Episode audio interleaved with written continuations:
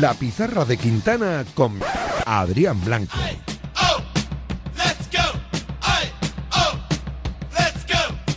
Hoy se pasa por Radio Marca un centrocampista muy experimentado del fútbol español que acaba de cambiar de equipo y con el que tengo muchas ganas de charlar de fútbol, de su pasado, su presente y también su futuro. Miquel Rico, ¿cómo estás? Bienvenido a la pizarra de Quintana. Muchas gracias. Miquel, ¿cómo está siendo la adaptación a la nueva ciudad, Cartagena, y a los nuevos compañeros? Pues bien, la verdad que, que un poco más fácil de lo que esperaba. La verdad que llevaba pues, nueve años, Hmm. por decirlo de alguna manera, sin salir de mi zona de confort, seis en Bilbao, tres en Huesca, compañeros que conocía, ciudad que, ciudades que conocía. Y bueno, pues como cuando tienes 20 años y te mueves, pues un poco parecido. ¿Y por qué Cartagena, Miquel? ¿Qué, qué has encontrado allí para fichar por ellos? Pues había interés de, de un par de equipos, eh, algunos se cayó por unas circunstancias, otro por, por otras, algunos seguía habiendo interés, pero la verdad que me llamó me llamó Manolo y, y bueno, yo creo que fue más el, el feeling de esa llamada que cualquier otra cosa lo que más me atrajo, ¿sabes? O sea, hablamos, no sé si fue un martes o un miércoles por la noche y al día siguiente teníamos todo cerrado, cerrado para firmar. El equipo además está moviendo bien y rápido en este mercado. El proyecto de puertas hacia afuera al menos da la sensación de ser ambicioso, ¿no? Y, y atractivo y bueno, ves que, que se están firmando buenos jugadores con experiencia, jóvenes, esa mezcla de que hace falta, ese jugador que también viene de hacer algún año no del todo bueno, que, que si quiere volver a meterse en la rueda tiene que hacer un buen año. Bueno, eh, yo creo que, que se está firmando bien, los equipos eh, en general se están reforzando bien y está quedando una liga una liga atractiva en la que esperemos que el Cartagena pues pues pueda disfrutar. Miquel, ¿cuánto peso ha tenido Luis Carrión en tu decisión? ¿Qué es lo primero que te ha pedido al míster al, al llegar? Pues Luis eh, sí que habló conmigo, eh, bueno, pues justo antes de firmar y, y bueno, cuando ves fútbol y te gusta el fútbol ya sabes lo que un poco el estilo que tiene Luis, ¿no? Y, y para el futbolista pues es, es un estilo atractivo eh, de ser protagonista, de, de querer el, el balón, de jugar el balón, de presionar altos. Claro que eso conlleva riesgos, pero, pero a nosotros es lo que nos gusta, es la manera de disfrutar y, y sí que me atrajo eso, la verdad, eso me atrajo, me atrajo bastante. Qué bueno. Ahora con un poquito más de perspectiva, ¿qué análisis haces de tu salida de- del Huesca? Bueno, pues una salida natural. Eh, me eran, llevaba tres años allí, siempre pensé la verdad que al salir del Atleti iba a ir a, a Huesca y que, que sería mi, mi último equipo, no sabía si dos, tres, cuatro o, o seis años, pero que no me iba a mover de allí. Y bueno, pues pues como te digo, ¿no? Tres años, eh, hubo muchas cosas, el tema del COVID, eh, capitán, te vas cargando cositas en la mochila y, y bueno, eh, no por nada en concreto y, y a la vez por todo en general, pues decidí que si quería seguir disfrutando. Tenía que tenía que, que moverme y, y bueno, salió esta oportunidad. Vas cargando cositas en la mochila, dices, e intuyo que la mochila cada vez va pesando más. Claro, sí, sí, pero bueno, al final cuando estás muchos años en un equipo siempre pasa eso. Da igual que sea eh, la Sociedad Deportiva Huesca, el Athletic Club, el, el FC, el Poliegido o, o el Granada, ¿sabes? Cuando llevan muchos años en, en un equipo, pues, pues bueno, eh, va pesando y, y es normal. Y creo que el futbolista tiene que moverse para, para volver a reencontrarse a sí mismo, para que le vuelvan a exigir, para que se valore lo que hace bien y para que, que, que, bueno, que, que se vea también lo que hace mal. Pero cuando llevas muchos años en un sitio parece que solo se ve lo que haces mal. Decías Entonces, que, bueno, creo que el futbolista tiene que ir moviéndose. decías que era tu intención retirarte en el Huesca. ¿Por qué no se ha dado? ¿Ha sido un mazazo para ti el hecho de no haber podido cumplir con ello? No, no, no, para nada, para nada. Eh, de hecho, creo que he estado más años de los que esperaba estar. Firmé dos y pensaba en cumplir esos dos años. Me encontré muy a gusto, me encontré muy bien. Hicimos un añito más, perfecto. Y bueno, eh, estaba en una edad con 37 años, como te digo, que, que me podía haber retirado perfectamente, pero, pero me sigo encontrando bien, sigo teniendo mucha ilusión por jugar a fútbol y mientras, mientras eso pase y no me pasen como, como aviones, pues, pues me gustaría seguir. Y como te digo, joder, te sale una oportunidad tan atractiva como, como puede ser Cartagena, lo hablé con mi familia y, y bueno, pues, pues decidimos movernos todos por aquí. Si te pregunto dónde y en qué etapa has sido más feliz, Miquel Rico, ¿qué me dices? Hostia, yo creo que ha habido muchas, ha habido muchas y etapas diferentes. Hmm. Pero Bi- Bilbao para mí era cumplir un sueño. Hmm. Era cumplir un sueño, pero, pero el, el llegar a Bilbao cumpliendo un sueño y poder cumplir ese sueño me lo dio Huesca y Granada. Y tengo recuerdos súper felices. En Granada me casé, nació mi hijo, ascendimos a primera división, debuté en primera. El Huesca me hizo crecer mucho como futbolista, como persona esos años en segunda B, segunda. Entonces, bueno, eh, hay muchas etapas que, recuerdo muy bien, pero claro, el Athletic Club para mí era prácticamente inalcanzable y, cuando estás ahí, pues bueno, eh, es el recuerdo por de mi carrera es el Athletic Club. De hecho, hace poco reconocías en otra entrevista que te quedaste un poco en shock, ¿no? Cuando te llama el Athletic, esa, esa llamada, ¿cómo la recuerdas? Sí, pues bueno, alguna vez lo he contado, ¿no? Salíamos del, supermercado mi mujer y yo y de repente, bueno, un teléfono desconocido y, y era yo soy Rutia, en aquel momento presidente del Athletic y pues nada, que estaban que estaban interesados y, y, la verdad que colgué un poco con esa sensación de era él o no, o sea, o, me voy a sentar, me estaba vacilando Me voy a sentar en algún bordillo que... y bueno, luego llamé al representante y sí que... que el interés era real y bueno, se pudo hacer. Con el Athletic, Miquel, jugaste Champions, Europa League, ganaste una Supercopa. Ostras, vaya años, ¿no? Estuviste allí en Bilbao. Sí, estuvimos, fueron años buenos, eh, fueron seis años. A nivel personal, pues, pues años con más protagonismo y años con menos. Creo que seis años da para todo. Y, a nivel colectivo y grupal, pues bueno, siempre estuvimos peleando por, por clasificarnos para Europa. De los seis años creo que, que tres o, cuatro nos, nos metimos. eh, los otros que no nos metimos, pues, pues por poco. Jugamos una final de Copa, una, ganamos una Supercopa de España, Champions, Europa League. Bueno, eh, fueron años buenos, claro que sí. El entrenador que más partidos te ha dirigido en la élite es Ernesto Valverde. ¿Qué recuerdas del Chingurri? ¿Qué nos cuentas de él? Bueno, el Chingu, un crack, un tío muy grande. Eh, creo que es súper completo, que hace, que hace todo bien, tanto tácticamente como el día a día, como la manera de entrenar, de trabajar, de analizar al rival. El, el contacto que tiene con el futbolista es cercano, pero a la vez mantiene esa distancia. Y no sé, siempre lo digo, pero es una persona normal.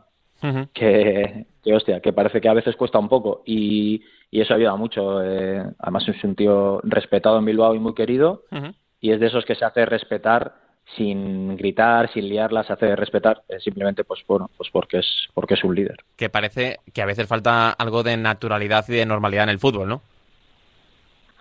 Sí, pero por eh, yo creo que por, por parte de todos un poco, por parte de los futbolistas, por parte de, de, todos los que formamos parte del fútbol, por, por parte incluso de la prensa muchas veces, ¿no? Que, joder, parece que, que uno va con su novia a cenar y sale en todos los lados y, coño, no deja de ser eh, una persona que ha ido a cenar con su pareja o ha ido a, a unas vacaciones o lo que sea. Entonces, bueno, sí que es verdad que se ha, se ha desnaturalizado todo un poco, que antes entraba una cámara a un vestuario después de una victoria y estaban los jugadores ahí celebrando y hablaban con el periodista y tal, y bueno, y eso se ha ido perdiendo, eh, pues por diferentes, por diferentes motivos. Ernesto Valverde va a dirigir al Athletic por tercera vez. Ahora, viéndolo con un poquito más de distancia, Miquel, ¿crees que es el mejor entrenador posible para el Athletic en estos momentos? Sí, sí, sí.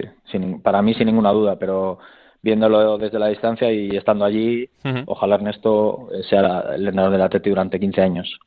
Porque porque bueno, la manera que tiene de tratar al futbolista creo que en el Athletic hace mucha falta porque vivimos de, del futbolista de la casa Ernesto sabe ver al futbolista de la casa, lo valora, le da oportunidades de verdad. No es de los que.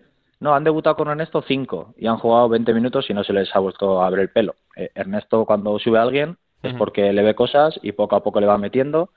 Y luego, aparte, bueno, la manera de trabajar que tiene, creo que, que, como te digo, no, ojalá pueda ser el, el Ferguson del, del Athletic y, y eso creo que sería bueno para el Atleti. Nosotros en este programa, hace, unos, hace unas semanas, hace unos meses, hablamos con Marcelino García Toral, cuando todavía estaba en el banquillo del Athletic, y él nos contó una cosa que, claro, eh, nosotros ahora viéndolo con un poquito más de perspectiva, caemos y decimos, claro, no, reparamos en ello, y es que el futbolista de la casa del Athletic tiene muchas veces mucha presión por jugar eh, en su equipo, con su gente delante.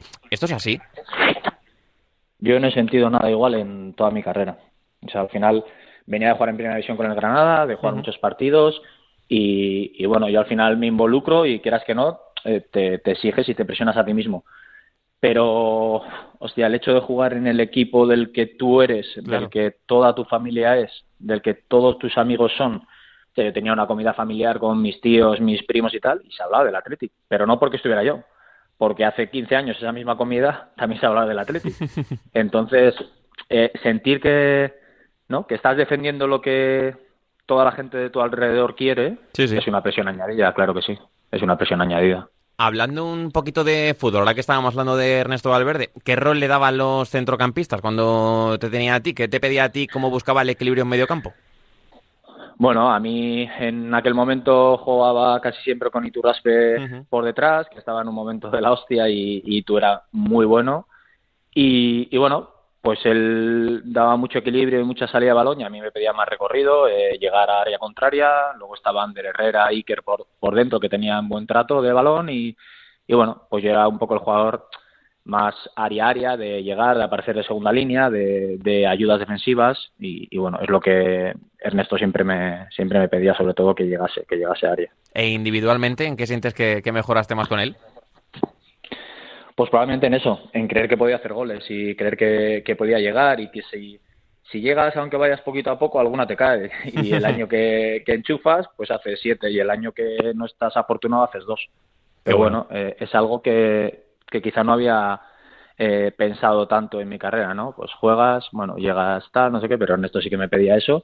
En eso mejoré, mejoré mucho con él y luego me obligaba mucho a jugar a, siempre me acuerdo de, de que casi me obligaba a jugar a dos toques, no me dejaba jugar al, al primer toque. Todo rápido, que es lo que gusta en Samamés, ¿no? sí, un par de toques que decía que se le daba más calidad y más rapidez que con un toque, que, yo muchas veces jugando a un toque perdía mucho balón y, bueno, eh, sí, bueno, mejoré muchas, muchas cosas con él. Qué bueno. No obstante, te he leído varias veces que el entrenador que más te ha marcado es Mitchell. ¿Por qué? Hostia, es que Mitchell tácticamente es acojonante. Y, llegar a un sitio con 33 años como llegué yo a Huesca y aprender tantas cosas no es fácil, ¿sabes?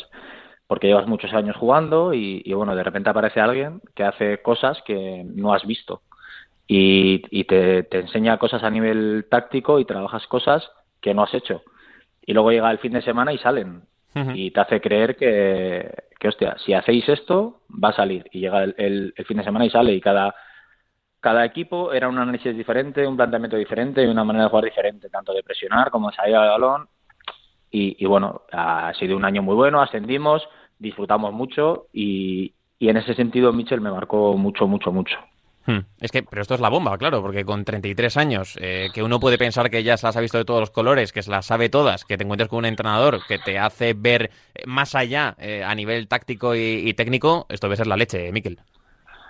Sí, claro. A ver, al final, bueno, tienes experiencia, pero siempre sabes que vas a aprender cosas, ¿no? Tanto de los compañeros como del cuerpo técnico de los compañeros más jóvenes, más mayores de, todo el mundo, ¿no? Pero, pero en ese sentido táctico, a mí Michel me hizo ver cosas que yo no, no veía cuando, cuando jugaba fútbol. Y de hecho ahora veo un partido y, no lo veo como antes de, estar con Michel, ¿sabes? Analizo cosas que antes no analizaba y, creo que en ese sentido me ha ayudado, me ha ayudado mucho. ¿Y en qué te fijas ahora que cuando los ves? Pues en muchas situaciones tácticas Michel valoraba mucho, eh, pues igual alguien que se movía para no tocar el balón pero generaba un espacio para otro, eh, cosas que, que no se ven, que bueno, pues ese trabajo feo en la sombra, que igual hace que, que otros jueguen mejor, a ti no se te vea mucho, pero al final el equipo juega bien. Entonces él, siempre resaltaba mucho esos esos movimientos de gente que, que se movía, que igual no recibía el balón, pero gracias a esa gente otros eh, podían participar en, en, en zonas peligrosas. Y, sobre todo eso, temas tácticos, tema de ocupación de espacios. De, él era, bueno, es, hace mucho por, por posicionamiento, ¿no? Todo, todo. Y, y bueno, me fijo mucho en eso ahora. Y como centrocampista entiendo que te pediría aquello de escanear, ¿no? De que mires siempre a los lados para ver quién está libre, para ese trabajo sin balón que parece que nunca nos detenemos en él y es importantísimo, seguramente lo más importante del fútbol. Sí, sí, sí, está claro que al final bueno, pues cuando, cuando eres bueno con balón, pues no vas a tener mucho problema, pero cuando no eres eh, el mejor del mundo con balón, como es mi caso, pues al final buscarte espacios libres que te den cierto tiempo o ese segundo más de margen de maniobra, parece que te hacen mejor con balón de lo que eres, pero simplemente por el posicionamiento que has obtenido en la jugada, no porque seas mejor, simplemente pues, pues que te has generado un espacio que te ha dado más tiempo para pensar y ejecutar. Y eso Mitchell pues a mí sí que me lo mejoró mucho. Qué bueno. Y tú, siendo centrocampista, Miquel, ¿cómo y cuándo disfrutas más sobre el campo? ¿En qué situaciones de los partidos dices, uff, eh, ahora mismo estoy disfrutando muchísimo de este, de este encuentro? Bueno, a mí me gusta, pues al final cuando aprietas alto y el rival ves que, que no sale y robas y, y en tres toques has hecho una ocasión de gol y, y que centras, eh, despejan, coges la caída, vuelves a abrir a banda, vuelves a centrar. Esa sensación de que le tienes al rival embotellado, creo que es la que dices, la que te gusta, ¿no? O cuando, pues como te digo, ¿no? Planteas una salida de balón durante la semana contra un equipo y llega el partido las tres primeras jornadas, te presionan, sales de la presión y, y generas peligro. Y bueno, te hace disfrutar porque ves que, que, el trabajo que has hecho está saliendo. Eso de ir a apretar arriba, recuperar rápido, abrir la banda, centrar la segunda jugada, suena mucho a Club Atlético Sasuna, el Eibar de Mendilíbar, el Athletic y demás. Sí, sí, sí, tal cual. Al final, a ver, yo soy aficionado del Athletic Club y, y, yo creo que los que somos de ahí es lo que nos ha gustado siempre, ¿no? El, el apretar, el que el equipo que venga a San Mamés no pueda ni respirar, que esté incómodo, el, eh, un córner, otro córner, eh, un saque de banda. Eh, o sea, yo creo que siempre hemos tenido un poco ese perfil allí y a mí es lo que me hace lo que me hace disfrutar. Miquel, a pesar de la veteranía, eh, tengo entendido que eres de los que se sigue poniendo muy nervioso antes de los partidos, ¿no? Sí, sí, sí. Y, y muchas veces lo digo, que el día que, que pierda ese gusanillo, pues bueno, se estará acabando. Porque, bueno, me da igual jugar en, en segunda, en primera red, en primera, que sea una, una semifinal o que sea la tercera jornada de liga, ¿no? Ese gusanillo de antes del partido, de esas primeras acciones, de bueno, pues siempre hay siempre hay que tenerlo y, y pues por ejemplo aquí soy un jugador nuevo que no me conocen y los primeros días que salte a Cartago Nova pues tendré eso todavía más acentuado. Qué bueno. El día que te toque colgar las botas, Miquel, que esperemos que falte mucho tiempo, te veremos en los banquillos, porque te estoy escuchando hablar de fútbol y hablas casi ya como un entrenador. Bueno, no lo sé. Eh, sí que me voy a sacar el carnet, eso lo tengo uh -huh. claro. En cuanto deje el, el, fútbol, me sacaré el carnet y por tenerlo, por aprender más, por, por entender el fútbol un poco más, aunque, aunque ya no tenga la oportunidad de, de ejecutarlo como jugador. Y, y luego si, si ejercito de entrenador o no, pues no lo sé. Ya, ya se verá pero sacar el carnet sí que me lo sacaré. Y uno, la última que te hago ya, cuando es veterano puede empezar a echar de menos el fútbol antes de dejarlo, porque hemos hablado con varios futbolistas veteranos aquí en la pizarra de Quintana que nos han hablado del vértigo, de ver que, claro, el tiempo va pasando, que no queda tanto y que uno, jolín, pues empieza a echar en falta cosas que hacía quizá de joven y que ahora ya sabe que el tiempo va a contrarreloj. Mm, yo no, sinceramente. Uh -huh. Yo no, no tengo vértigo ni miedo a dejarlo ni a que me quede un año o, o, o, dos años o lo que sea. Lo que, lo que me da pena es todos los días que me he enfadado o todos los días que he desaprovechado. Eso uh -huh. sí que me da pena, mirar atrás y, y en algún momento que igual pues no estás en tu mejor momento a nivel personal o a nivel colectivo, que no estás jugando, esos días de que estás de mala hostia, tal, eso sí que, que ahora mismo no me pasa porque sé que no tengo eh, tiempo para recuperarlos. Y eso sí que me da pena, fíjate, haber, no haber disfrutado del todo uh -huh. los mejores momentos de mi carrera. Sí los he disfrutado, pero creo que ahora mismo eh, lo disfrutaría mucho más. Por tanto, si tuvieses que darle un consejo al Miquel Rico del pasado, sería ese. Que disfrutase cada día uh -huh. con, con, lo bueno y con lo malo, pero que disfrutase. Pues eso, eso sí. Pues Miquel Rico, ha sido un gustazo tener este ratito contigo y aquí en la pizarra de Quintana. Muchas gracias por estar en Radio Marca y mucha suerte por la, con la nueva temporada, que lo mejor seguro está por llegar. Muy bien, muchas gracias a vosotros. Saludos.